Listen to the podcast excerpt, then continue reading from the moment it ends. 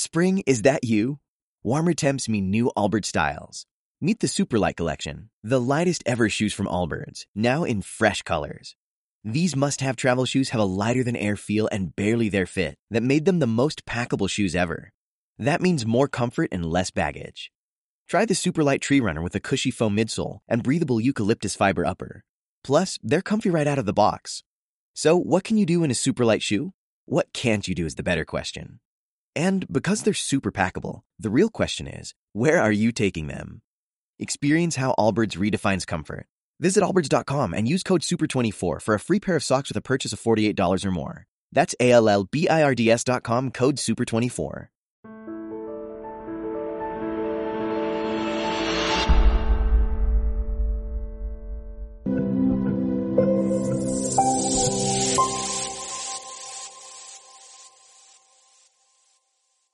Gracias por acompañarnos, Diego, eh, y participar de este evento.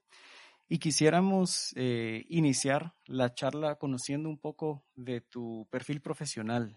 Eh, te quisiera pedir que nos cuentes de cómo llegaste al mundo del cine y la industria audiovisual.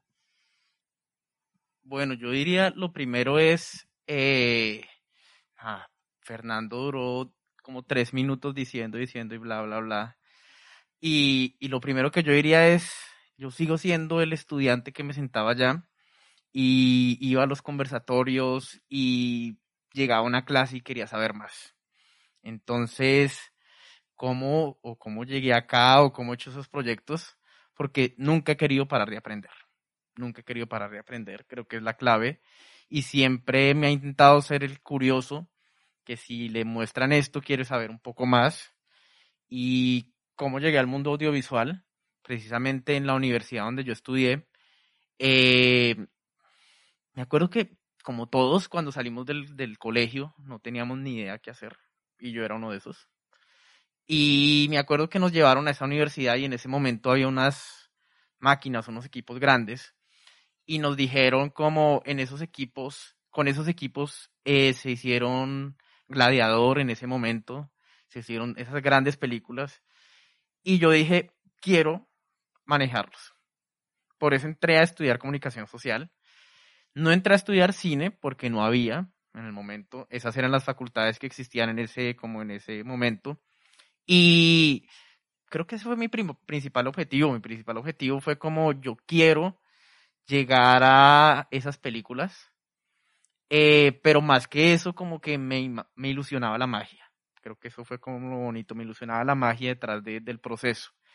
Y a partir de eso, como entré, muy parecido, no sé si aquí está Gaby, pero muy parecido como a, a, ese estudiante que, que es juicioso, termina y después se vincula con la universidad y después quiere aprender, aprender más y después conoce gente, eh, conoce, yo diría, este medio es de también de dar mucho lo que uno tiene, pero también de ser amable, de ser amable, de preguntar a las personas, de acercarse a ellas y a partir de eso he recibido también mucha ayuda y sigo con mi interés. Yo les, ahorita me preguntaban en clase yo les diría, yo no soy el cinéfilo.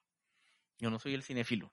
Yo soy el amante de la tecnología y el amante de las nuevas, llamemos, de aprender y de las innovaciones del mercado para lograr un buen cine.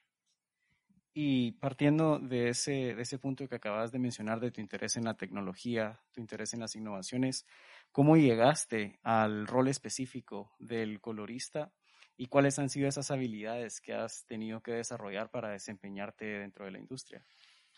Bueno, eh, nada, ¿cómo llegué?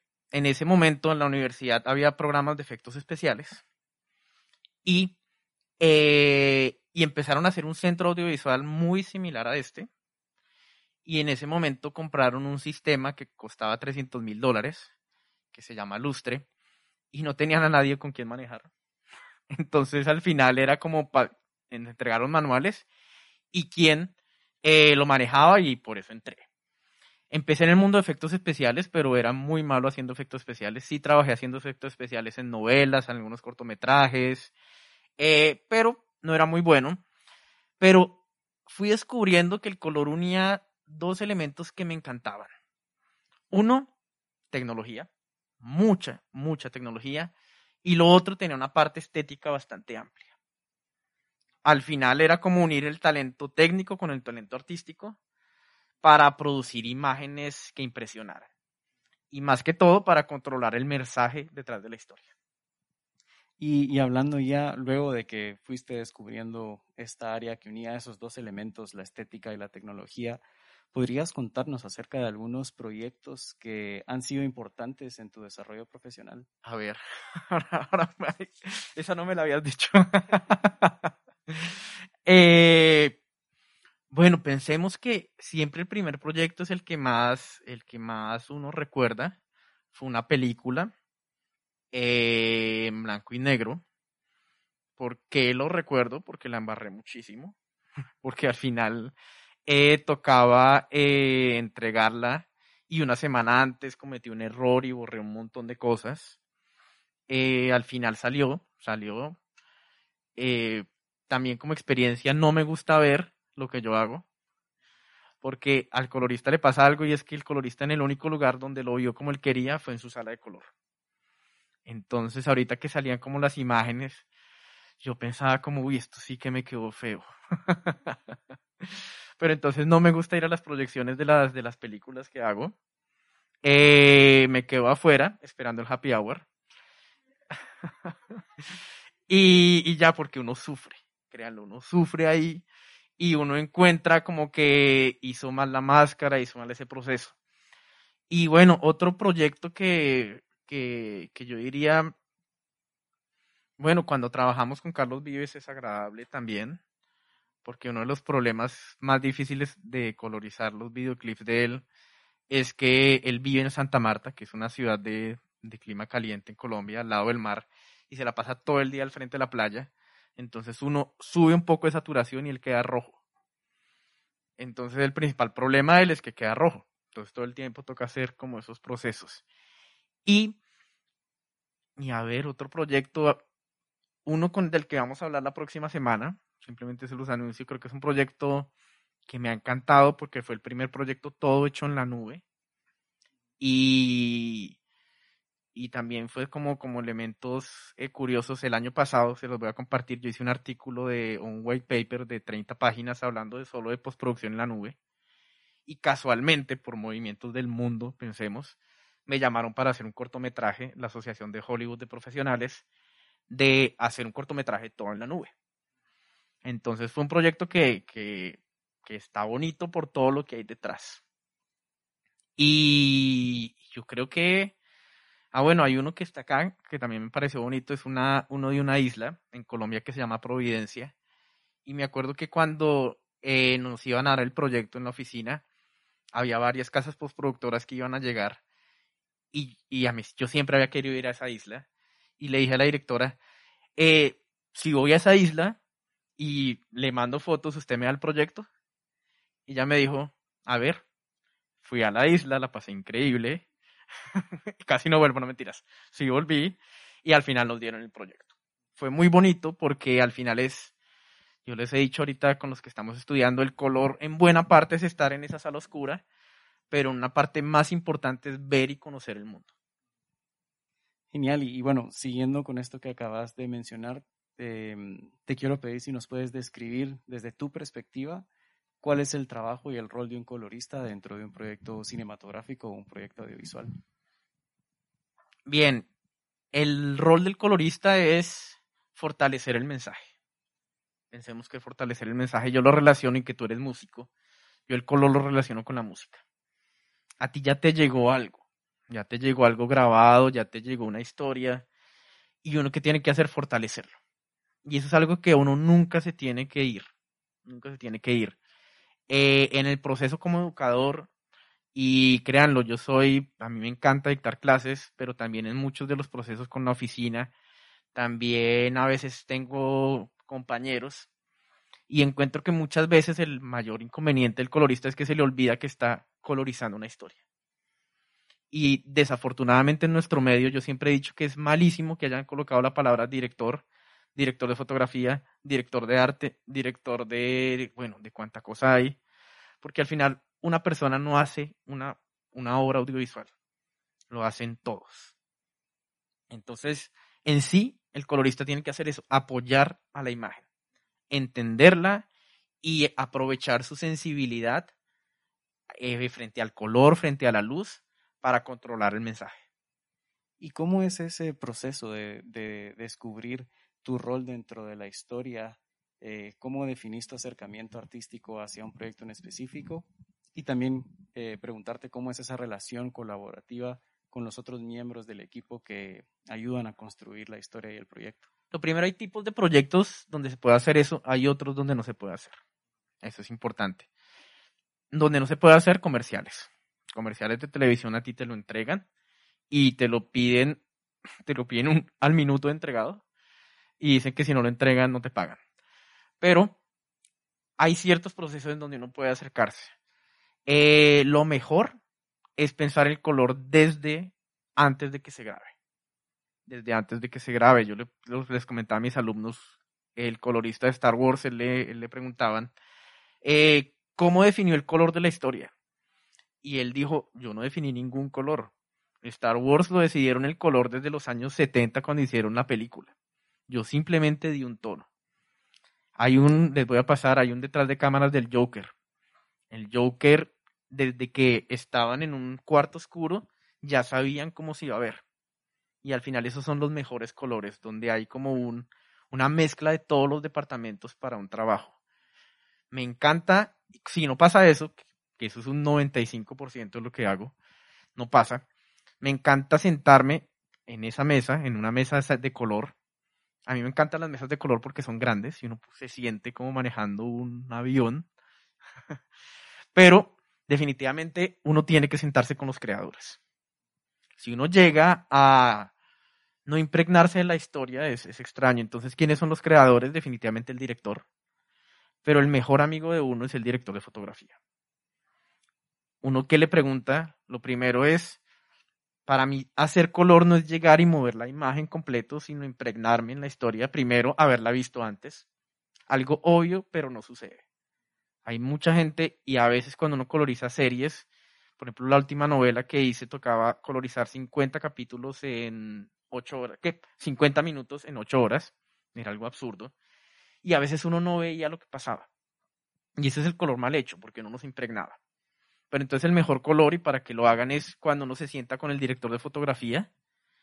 Al director lo tiene por acá, a los amigos del director los tiene por acá, a los otros los tiene por acá, pero estamos con él ahí al lado y empezamos a hacer preguntas. ¿Qué luces colocó? ¿Qué quiso hacer? ¿Qué no logró? El director también le dice, oiga, yo cometí un error, arreglémoslo. ¿Qué quiere hacer? Y también él en muchos casos va a tener una imagen de qué quiere pero el trabajo del buen colorista es llevar esa imagen de que quiere a algo mucho mejor de lo que él pensó. Porque yo siempre he dicho, si uno complace lo que ellos quieren, al final cualquier persona puede complacer lo que la persona quiere. Pero si uno coge lo que él quiere y lo lleva a un segundo nivel, es cuando uno, por decirlo así, aportó a la historia. Genial, muchas gracias. Y bueno, eso también eh, abordaba uno de los puntos que yo quería tocar, que son los diferentes, las diferentes etapas del proceso en las que se involucra el colorista y cómo se maneja esa conversación o esa relación colaborativa con los, con los directores. Y ya respondiste un poco de eso, pero em, podrías elaborar más acerca de cómo se trabaja en las diferentes etapas. Estamos hablando de preproducción, producción, postproducción, ¿cuál es tu involucramiento en cada una de esas fases? Bueno, primero pensémoslo como el mundo perfecto. ¿Cuál es el mundo perfecto? El mundo perfecto es que se graba con la cámara que es, se utiliza las luces muy similares, se hace el trabajo de arte muy similar a como se pensó. Esa imagen le llega al colorista antes de grabar, él mueve y a partir de eso dice, sí, este va a ser el tono que va a ser. Después de eso se graba basado en eso. ¿Qué quiere decir? Que en los monitores de grabación se coloca, en ese caso, un LUT para que el director de fotografía exponga y haga sus imágenes a partir de eso que se cuadró. Bien. Después de eso, lo que se hace es, en el mismo set hay un colorista que es imposible que todas las tomas queden iguales. Entonces el colorista lo que hace es nivela nivela todas, envía a edición unas, llamémoslo, unos archivos en baja calidad, pero que ya tienen el tono del color que se quiso. Y al final, al colorista le llega lo que él hizo al principio, más lo que hizo la persona en set, y él tiene y controla todo. Prácticamente eso. Ese es el mundo ideal, donde él está involucrado desde el principio. Cuando uno no está o cuando no sucede eso, que pasa, eso solo sucede en las producciones, pensemos producciones de Netflix. Cuando eso no pasa, lo que uno busca es como colorista es, y yo les dije, es uno es uno es un psicólogo y uno es un peluquero. ¿Psicólogo en qué sentido? El psicólogo está preguntando un montón de cosas a las personas para intentar averiguar algo de ellos y diagnosticar algo. El colorista hace lo mismo, porque todos vemos el color diferente. Todos vemos absolutamente el color diferente y el color está en el cerebro.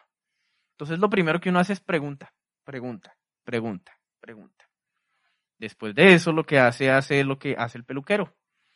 El peluquero, ¿qué hace? El peluquero muestra cortes y al final uno le dice, quiero colocar, quiero quedar como ese. El colorista puede hacer exactamente lo mismo. Él muestra cortes o él pide cortes. Y a partir de eso empieza a descifrar. Lo más difícil de hacer colores es descifrar lo que quieren. Descifrar lo que quieren, porque el software se aprende fácil, mover elementos también, pero es descifrar lo que quieren. Es descifrar lo que quieren. Y ya entrando en la parte más técnica, uno que hace, eh, no sé, voy a hacer color de una película. Primero, pido la película un buen tiempo para verla, más o menos dos veces. Después lo que uno hace es, uno pide referentes. Y antes de que llegue la persona, uno ya ha jugado. Y uno muestra referentes. A veces puede que le llegó a la mente de él, hay otras veces que no llegó pero entre los dos se construye. Con él lo que uno hace es, o lo que a mí me gusta es hacer los planos generales. Los planos generales. Y hay una parte en la corrección de color que es la parte más difícil y es igualar tomas. Ahí yo les digo, vayan a su casa, relájense y ahí yo ya me siento en la sala oscura a hacer el trabajo fuerte. Igualar, igualar. Después uno los llama el director acá. ¿Por qué digo el director acá y por qué digo el director de fotografía allá? Porque todo el mundo ve diferente y todo el mundo va a opinar diferente. Y entre más opiniones, mayor problema. Eso es algo dictador, ¿no? Pero sí, ahí toca ser dictador. ¿Por qué? Porque todo el mundo te va a pedir cosas. Entonces hay una regla que es la que uno tiene y es la de una silla al lado. Nada más. Los otros van a estar aquí sentados. ¿Listo? A partir de eso, después uno llama, hace una visualización, anota diferentes procesos, se vuelve a sentar solo y después hace otra visualización. Hace otra visualización. Y uno tiene que ser muy eficiente. Muy eficiente. Pensemos que, yo les decía, el oficio de corregir colores el más costoso de la postproducción. ¿Por qué? Primero, porque no hay escuelas, no hay educación, llamemos 100% de corrección de color. Bien, entonces, ¿quién llegó a corregir color? Ahorita no tanto, pero pensemos hace 20 años, aquella persona que trabajaba en un lugar muy grande, que tenían el dinero para comprar una máquina que costaba más de 300 mil dólares y a partir de eso llegó. Entonces, eso hizo que fuera una especialización mínima, mínima, mínima, y que solo se hacía para proyectos que tenían el presupuesto para pagar eso. Para pagar eso con DaVinci Resolve y con otros programas ya todos pudimos colorizar y eso es, y eso es muy bueno. Eso es muy bueno. Pero eh, pensemos que esa popularización también ha hecho que, que, que, se haga, yo diría, color no en las mejores situaciones o en los mejores espacios, pero definitivamente cuando haces tu color en un espacio, llamemos como esto. Esto es una de esas salas que uno dice, me encanta la sala, y me encantaría sentarme ahí con el director de fotografía a hacer color acá al frente. Pero efectivamente, lograr una sala de esta es costoso. Un computador es costoso. Un panel de color es costoso. Entonces, eh, ahí el proceso es, pensemos, hay que aprovecharlo y también hay que ser eficiente. Pensemos que el valor de una hora de corrección de color, llamémosle Los Ángeles, es alrededor de 300 dólares la hora. Uno generalmente cobra por hora. Y son horas, yo, a mí me gusta llamarla horas cliente. Porque en las horas clientes donde uno trabaja. En las horas solo, uno se distrae. Entonces también uno tiene que hacer eso. Ese es valor de Estados Unidos. Pensemos que valor de Sudamérica, valor de Latinoamérica, estamos hablando que la hora de color puede estar en los, en los 100 dólares, más o menos. Y, ahorita empezaste a hablar de, un tema que también quisiéramos abordar, que, son los clientes y es la parte del, del, negocio y cómo has formado una empresa. Y estuvimos conversando anteriormente y me contabas que al inicio de tu carrera trabajaste en un estudio, en una compañía grande para luego independizarte y emprender. ¿Y podrías contarnos un poco acerca de, ese proceso de transición y cuáles fueron las motivaciones de lanzar tu propio emprendimiento? una bonita, yo diría una bonita historia. Yo duré trabajando en la universidad, en el centro audiovisual de la universidad, pensemos un año y medio, aprendiendo, haciendo muchas cosas y, por decirlo así, amo a mi universidad por todo. Pero en un momento dije, bueno, hay que dar el salto. Y en ese momento empecé a trabajar en, llamémosle, postproductoras grandes, haciendo efectos especiales primero, después pasé a color, después trabajé en Fox, Después trabajé en otra que se llama Cinecolor. Eh, y ya haciendo, pensemos algo que, que yo diría que me hizo pensar en que no quería 100% eso. Y era todos los días sentarme en la sala oscura, pasar más de 10 horas, todos los días, colorizando, colorizando, colorizando. Porque dije que no, que me hizo pensar que yo no quería eso? porque había algo que a mí me encantaba y a mí me encanta estudiar. Y entonces cuando estaba 10 horas todos los días, al final no, no llegaba a estudiar, llegaba a hacer otra cosa absolutamente diferente. Pero porque es muy bueno o porque fue muy bueno eso. Porque cuando tú estás bajo presión, cuando tú estás con proyectos grandes, cuando estás con egos, que desafortunadamente es el principal problema del momento de nuestro medio, eh, tú aprendes tú aprendes, tú aprendes. Y hay algo que enseña, eh, llamemos la acción, y es resolver en poco tiempo, eh, tener imágenes muy buenas, eh, trabajar con gente. Y, a partir de eso fue, fue importante.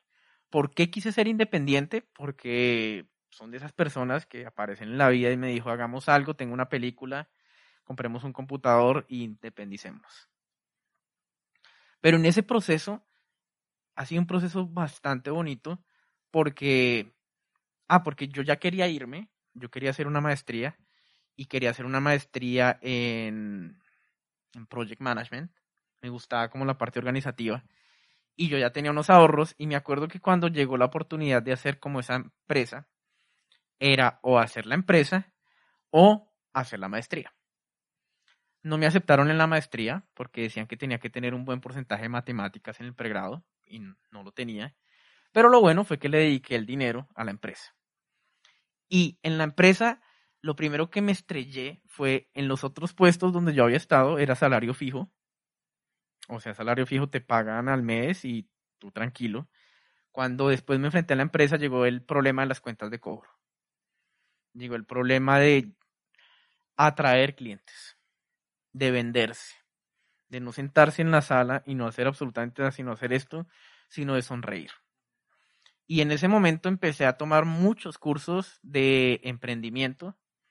Ahí hay como un lugar en Colombia que, que es como, llamemos, que da muchos, muchas ayudas para emprender, para innovar.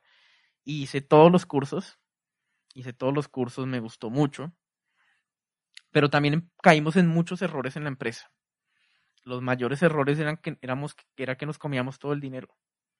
Llegaba el dinero, éramos dos socios y llegaba, pagábamos una buena cantidad de dinero y era uno, esto para usted y esto para usted, esto para usted, esto para usted. Y lo pensábamos en un momento como una tienda, nunca como una empresa. Y en ese momento nos llegaba varios proyectos, pero la empresa no empezó a crecer. Y eso porque era también porque, por no pensar, llamemos gerencialmente no pensar gerencialmente y pensarlo como, como algo, pensemos, casero.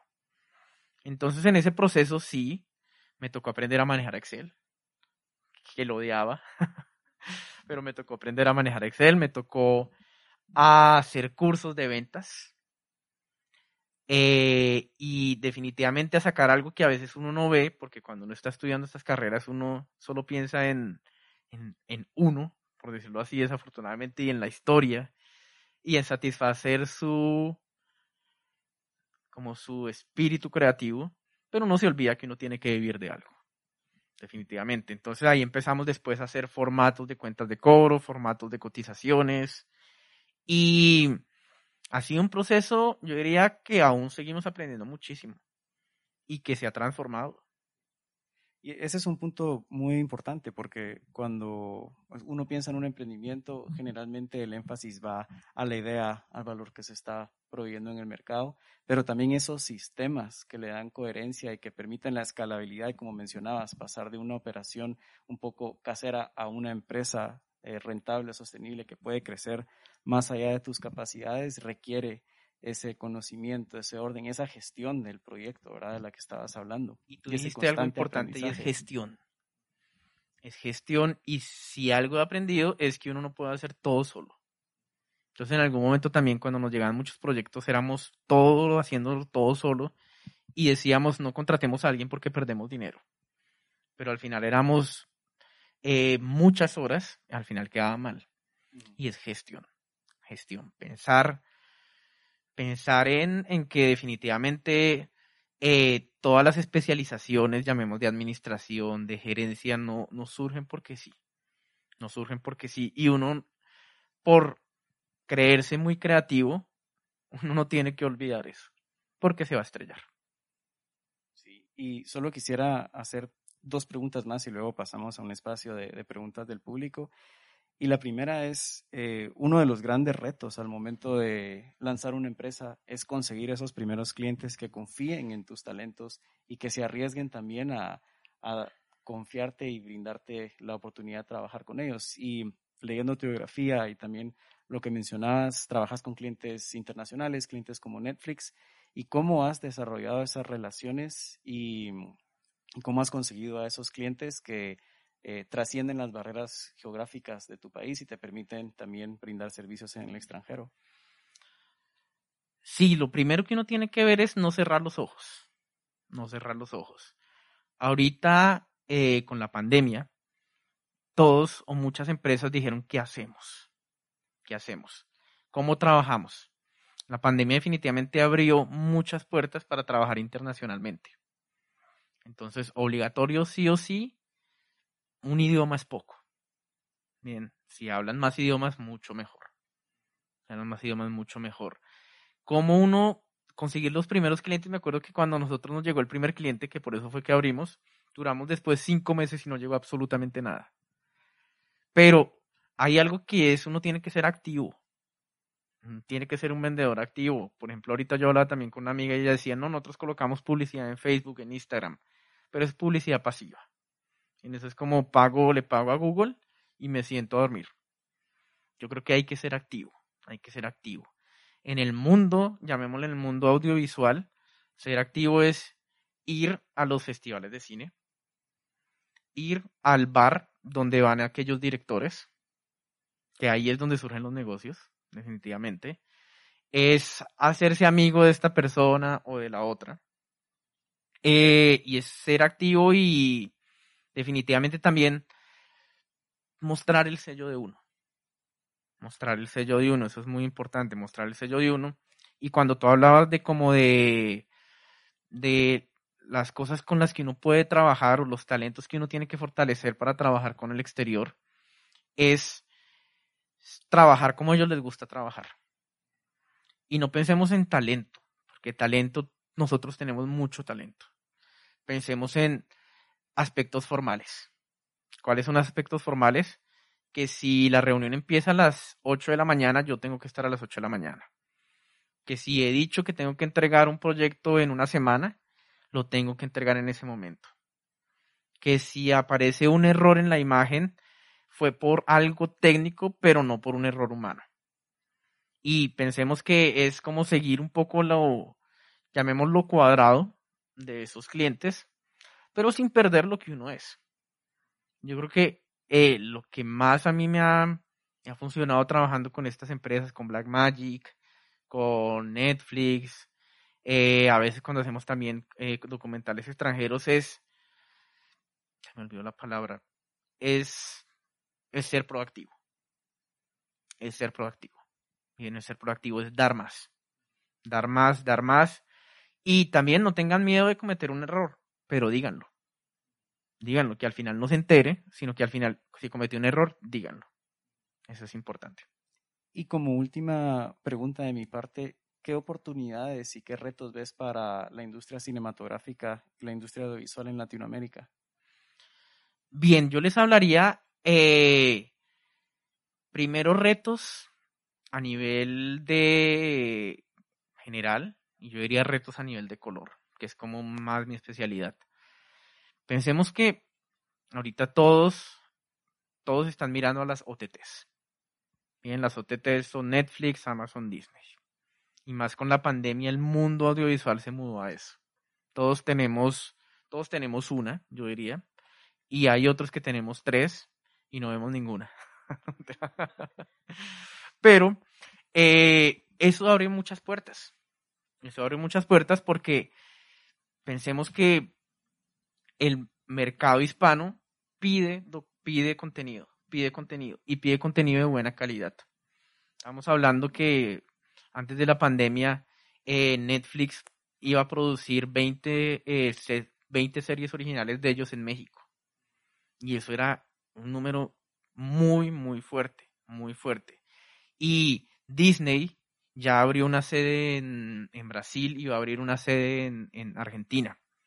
Entonces, el, esto es muy bueno porque cuando llegan esos canales o esas, llamemos esas empresas, ellos no pueden producir algo de mala calidad en Sudamérica y de muy buena calidad en Europa. Ellos uniforman calidad, uniforman calidad. Y la ventaja de eso es que al final todos tenemos que llegar a esa calidad y eso mejora nuestros productos. Que pensemos que la gran diferencia entre nuestros productos, llamemos de aquí, de la parte de Latinoamérica, a la parte de Europa, en muchos casos es la calidad técnica. Al tener todos una calidad técnica, ya viene lo más importante de, contar una historia, y es eh, la trama, la ficción, todo lo que uno puede dar. Y definitivamente nuestros mundos son increíbles, son increíbles porque tienen mucha, mucha, y ustedes acá en Guatemala, no he leído mucho, pero tenemos muchas historias y creo que eso es lo que nos hace diferentes no hagamos un Transformer en Guatemala. Bien, porque se va a ver extraño. Tenemos nuestras historias y eso es bonito. Y en el campo de color, en el campo de color, pensemos que entrar a color antes, lo que, lo que yo te decía, solo entraban aquellos que trabajaran en empresas grandes. Bien, actualmente pensemos que de un software de 300, software, hardware, porque era de 300 mil dólares, pasamos a que estamos, podemos tener un DaVinci Resolve en ese computador entonces, llamemos que la, la cantidad de trabajo hay. Y también pensemos de que las cámaras, actualmente todas las cámaras graban en gris, en logarítmico, y uno necesita hacerles algún color. Entonces hay grandes oportunidades para entrar a, hacer ese proceso. Eh, definitivamente también pensemos que ya las novelas que solo grababan con una cámara, pensemos una cámara NG, una cámara que imprimía ya la imagen como quedaba, ya son pocas. Las novelas actualmente, que es lo que más producimos nosotros, me imagino que ustedes también acá, ya el público exige que al menos se vean buenas. O les llegan también novelas turcas. bueno, pero las novelas turcas están bonitas. Entonces ya el público exige cierta calidad, cierta calidad y un producto con calidad necesita color. Necesita color. Un producto en calidad no se hace 100% en cámara, necesita color. Entonces, en este momento sí hay una oportunidad bastante grande en el mundo latinoamericano de color. Y por el mismo hecho de que, por ejemplo, las producciones Netflix y todo eso necesitan color desde el principio. La postproducción, esa postproducción de la sala de color donde llegaba eh, al final el proyecto, eso ya cada vez se olvida más porque la postproducción va desde el momento en que ustedes, eh, o el color va desde el momento en que ustedes presionan rec. En ese momento ya están tomando una decisión de color. Genial, muchísimas gracias Diego y gracias a todos por su participación y su atención.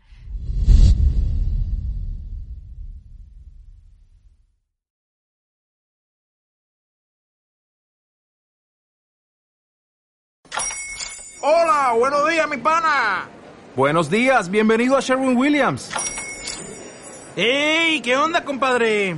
¿Qué onda? Ya tengo lista la pintura que ordenaste en el ProPlus app. Con más de 6.000 representantes en nuestras tiendas listos para atenderte en tu idioma y beneficios para contratistas que encontrarás en aliadopro.com. En Sherwin Williams somos el aliado del PRO.